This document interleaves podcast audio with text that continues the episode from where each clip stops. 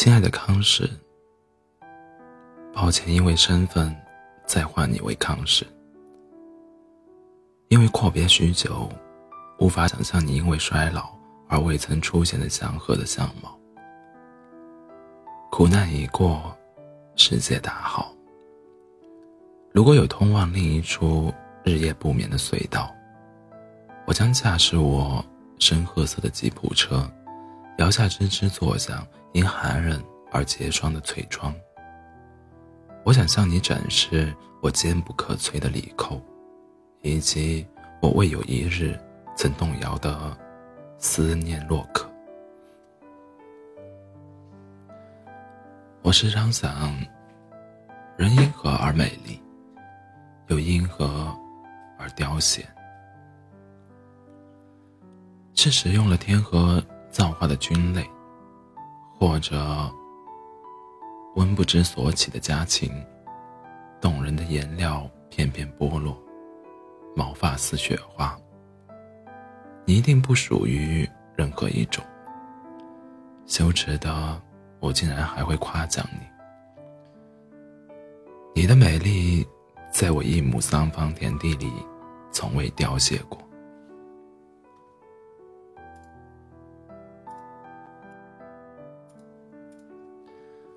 倘若我往生十年，我一定是当代赫赫有名的情话大王。早生十年，孩子们一定也会背背诵我的诗歌。他们将短小精悍的句子摘抄在硬皮本的扉页，坑坑巴巴的撕下，送给心仪的女孩。不免有些遗憾。我为你书写的信件。没有哪一家出版社愿意刊登。瞎了眼，谁看了都知道，若不是用情至深，我怎敢肆无忌惮地表达我对你的喜爱？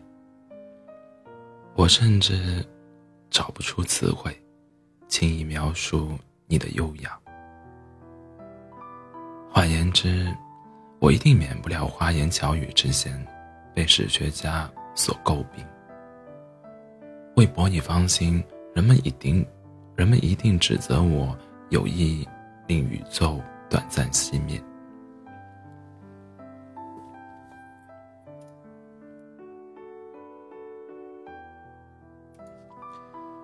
漠河的春天，郁郁葱葱的草叶从贪睡的，从贪睡的积雪中细小蔓延。骄阳总会悬挂在如壁画般的远。远山，远山梢间。你看过烟囱吗？你一定看到过。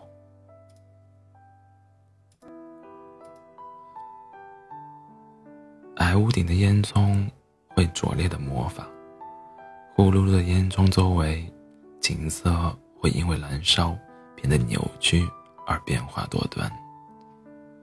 如果恰好远山沦为了烟囱的背景。那么山也跟着舞动起了腰身。我的父亲抱着我，街坊议论：“你的仔总盯着烟囱看，长大是要成为个厨子喽。”父亲便会粗暴的甩甩过身，扭过我的颈，不许看。过不了多久，我又从他的耳后的鬓发间准确的。找进了烟囱，偷偷的看。我的父亲是个粗鲁与优雅并存的草间知青。一九五五年，毛主席说：“农村是一个广阔天地，在那里是可以大有作为的。”因而大有作为的他将我生产在了这里。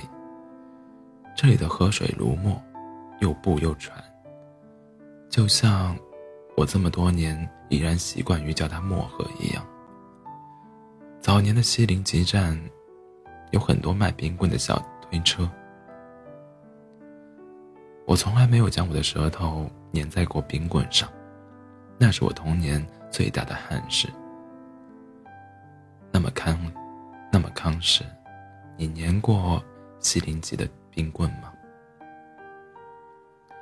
我甚至还不知道你的童年生活在哪里。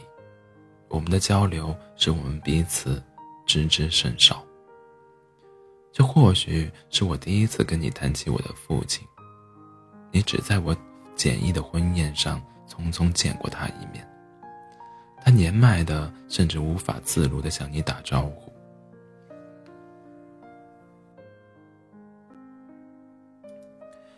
我不止一次的你说过，我爱那北平的冬天。北平的青年会跳很潮的舞蹈。你知道那时候的牛仔裤是时髦的象征，他们都穿。所以我别出心裁的托李世鹏从北平捎了一条牛仔裤，作为我寒酸的礼物，赠送于你。我觉得棒极了，我想看你穿上它跳一支胡胡乱乱的舞蹈。要知道，我为什么如此喜欢你，一定是因为你妙曼而蠢的舞姿吸引了我。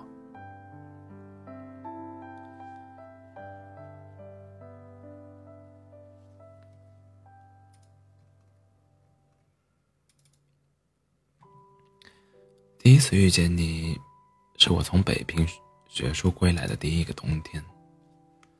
在广播社前的石砌花前花坛前，那天午后的漠河，烟囱扭曲着股股不知名的野风。我在一辆绿色顶棚的卡车前点燃了一支黄金叶。我大胆猜测，那是你的第一份工作。你和一位留着卷发的女同志在攀谈着什么。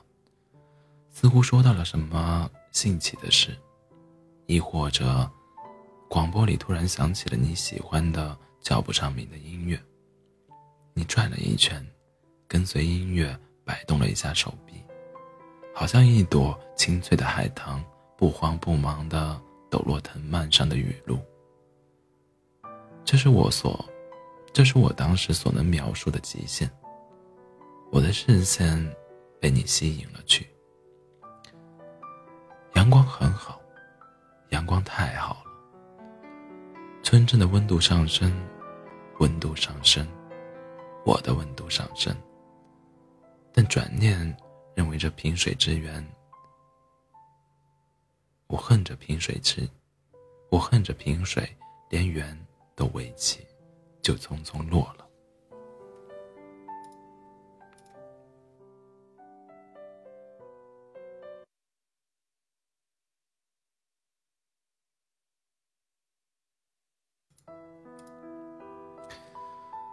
瞒你说，在学术的堂间，我也写过诗歌，多半跟爱情无关。倘若有关，也是假想情人，比如海报上的邓丽君，或者港片里的钟钟楚红。我敢担保，我写给你的第一首小诗，是我平生的第一次愚蠢至极的行为。在不见你的漫长一周里，我总是借口去广播社门前徘徊，像玄学一般迷信的认为，只要我燃起一根香烟，你就会出现。我发誓，我从没抽过如此平凡的香烟。我第一次打探到你的名字。我是个肤浅至极的人，我甚至都不了解你。指尖的小诗写道：“晚星啊晚星，你为什么挂在烟囱上？蟋蟀在林间弹琴。海棠梳妆，你为什么总是挂在烟囱上？倘若是为了寻找极光，那你跟随我，我知道它在哪儿。”他正在无人惊扰的野风中歌唱。你见过极光出现的村落吗？我多想带你去看看极光。我的知心父亲告诉我，极光会在某个不经意的夏日傍晚，偶然光顾这个村镇。而我对此深信不疑。我们会坠入爱河，我也深信不疑。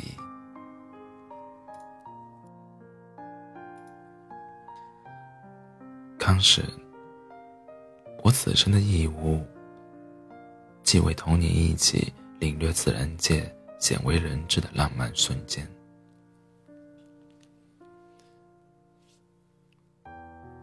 你还记得否？我曾严肃的勒令你教我舞蹈，想来也是为了多与你相处的借口罢了。因为工作的便利，我获得了进入仓房的钥匙。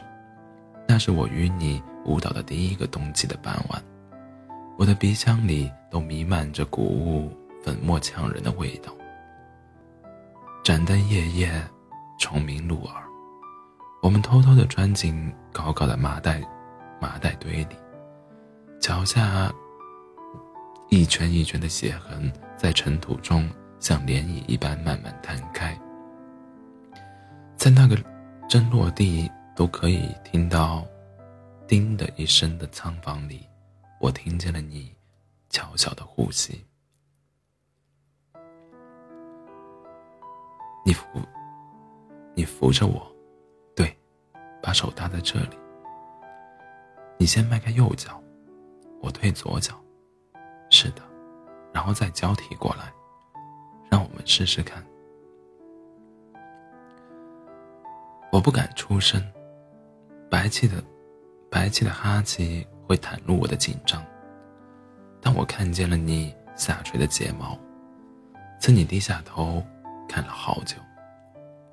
那真是我所能想到与你在一起最灿烂的时光。你要知道，我们偷来了多少生命的时间，我们迷恋的舞蹈与音乐，我们荒废生命，沉浸在爱情中不可自拔。我问道：“神明会怪罪下来吗？”这数不清的夜晚，偷的闲来，数不清的晚星盛放在夜夜幕晚中。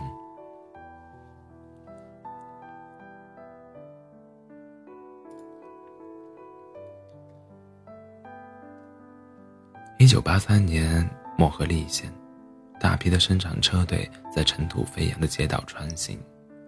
邮政的房梁上拉起了横幅。同年冬，我们操办了极简的婚礼，你成为了我合法的妻子。李世鹏喝得酩酊大醉，他还要给你点一支烟，我拦不住好奇的你，结果只抽了一口，脸颊就被呛得粉红。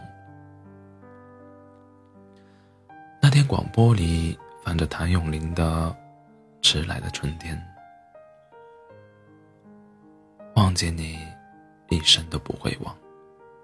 回一趟相识不着时，情共爱，往往如糜烂，已猜破。情共爱，往往如谜，难以猜破。我们最后一次去餐房里共舞，是在得知这里要改造扩建的前一天。我们趁着夜色，蹑手蹑脚的钻进低矮的门梁，门梁。这里堆满了梁，留给我们的空间只有两个身位。桔灯在头顶摇摇又晃晃，蟋蟀弹琴，海棠梳妆。录音机里迟来的春天，迟来就不要走了。晚星停止营业，就今天一晚。嘘，你听见了吗？你听见针落地的声音了吗？听，我听见了。我爱这份宁静，与你共享的宁静。再见了，王心，我们的秘密舞厅。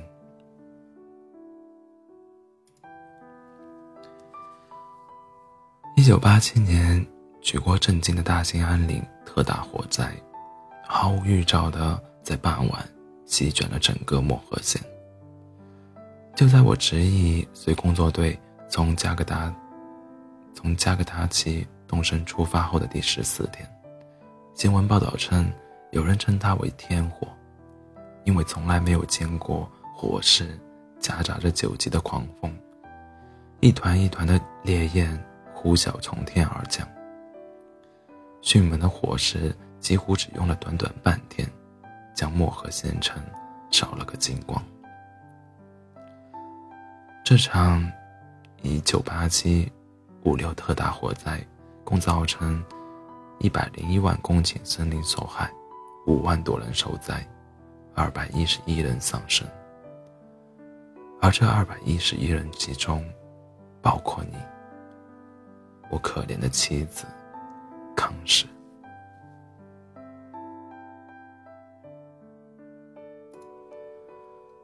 等我想尽办法驱车赶到县口时，火势已去，天色微微渐明，整个县城一片狼藉废墟，烧焦的残瓦断壁东倒西歪，只剩下一排排烟囱倾斜的矗立着。远处的木梁若隐若现的冒着微弱的火星，仿佛被一场大雨浇淋后的地狱一般。没有遗体，没有残，没有残骸。恐怕是因为难以辨认，或是怕我因此失控流体，他们拒绝了我见你最后一面。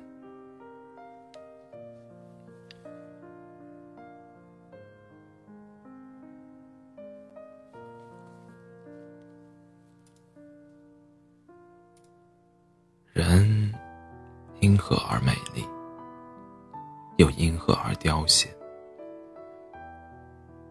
是呢是惹怒了七夕的神明，亦或是连他也妒忌你的美丽，降你于降于你炽热的登场，又炽热的退去。晚星痴迷四下无人的夜雨，不肯诉说光顾星球的原因。像极了你温软的睫毛下澈亮的眼睛，深深在我这里放了一把大火，也没有缘由，也没有原因。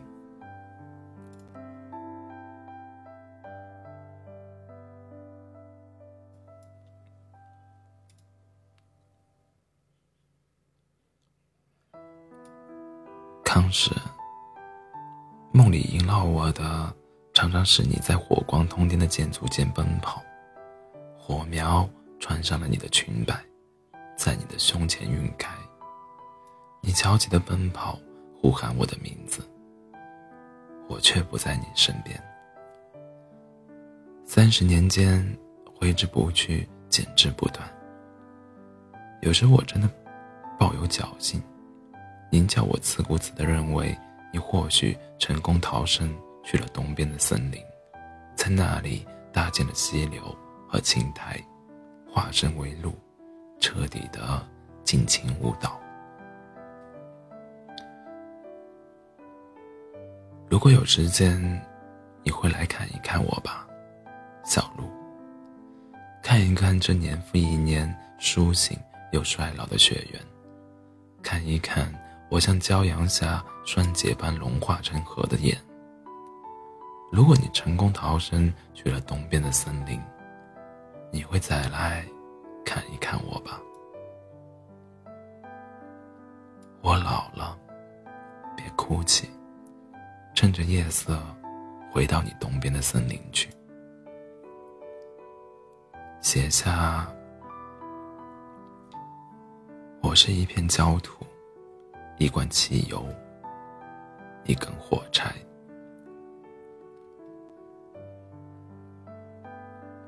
康氏，信件纷繁，不及我思念的万分。苦难已过，世界大好。我也老了许多。漠河新建了更多美丽的矮城建筑，斜斜的屋顶，一到冬季，厚厚的积雪像棉被一般抚摸睡梦中惊醒的窗台。高高的烟囱一排排探出了脑袋，恍然间就如同从附近肩头上瞧见的一个样。在离我们秘密的仓库旧址不远的街道，开设了一家陈旧的舞厅。disco 的步伐，你未曾教给我，但我似乎也渐渐从老朋友那里掌握了一二。我管它叫漠河舞厅。